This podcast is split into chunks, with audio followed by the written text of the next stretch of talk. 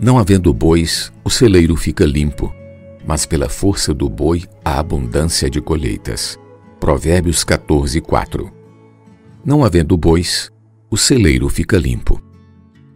Se não houver bois, não haverá colheita, pois não haverá quem semeie a semente.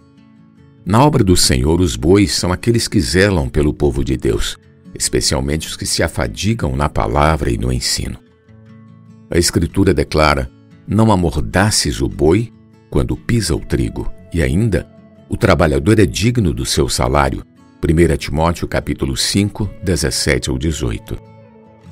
Devemos orar por eles, pois o nosso alimento espiritual vem por meio da revelação e suprimento da palavra que eles ministram.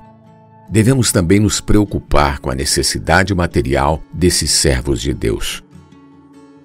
O apóstolo Paulo disse aos Coríntios: Quem jamais vai à guerra à sua própria custa? Quem planta a vinha e não come do seu fruto?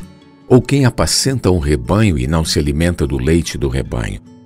Porque na lei de Moisés está escrito: Não atarás a boca do boi quando pisa o trigo.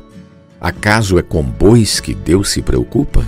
ou é seguramente por nós que ele o diz? Certo que é por nós que está escrito. Se nós vos semeamos as coisas espirituais, será muito recolhermos de vós bens materiais? Assim ordenou também o Senhor aos que pregam o Evangelho, que vivam do Evangelho.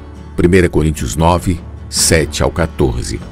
Se formos fiéis nisso, não faltarão bois entre nós para produzir abundância de colheitas.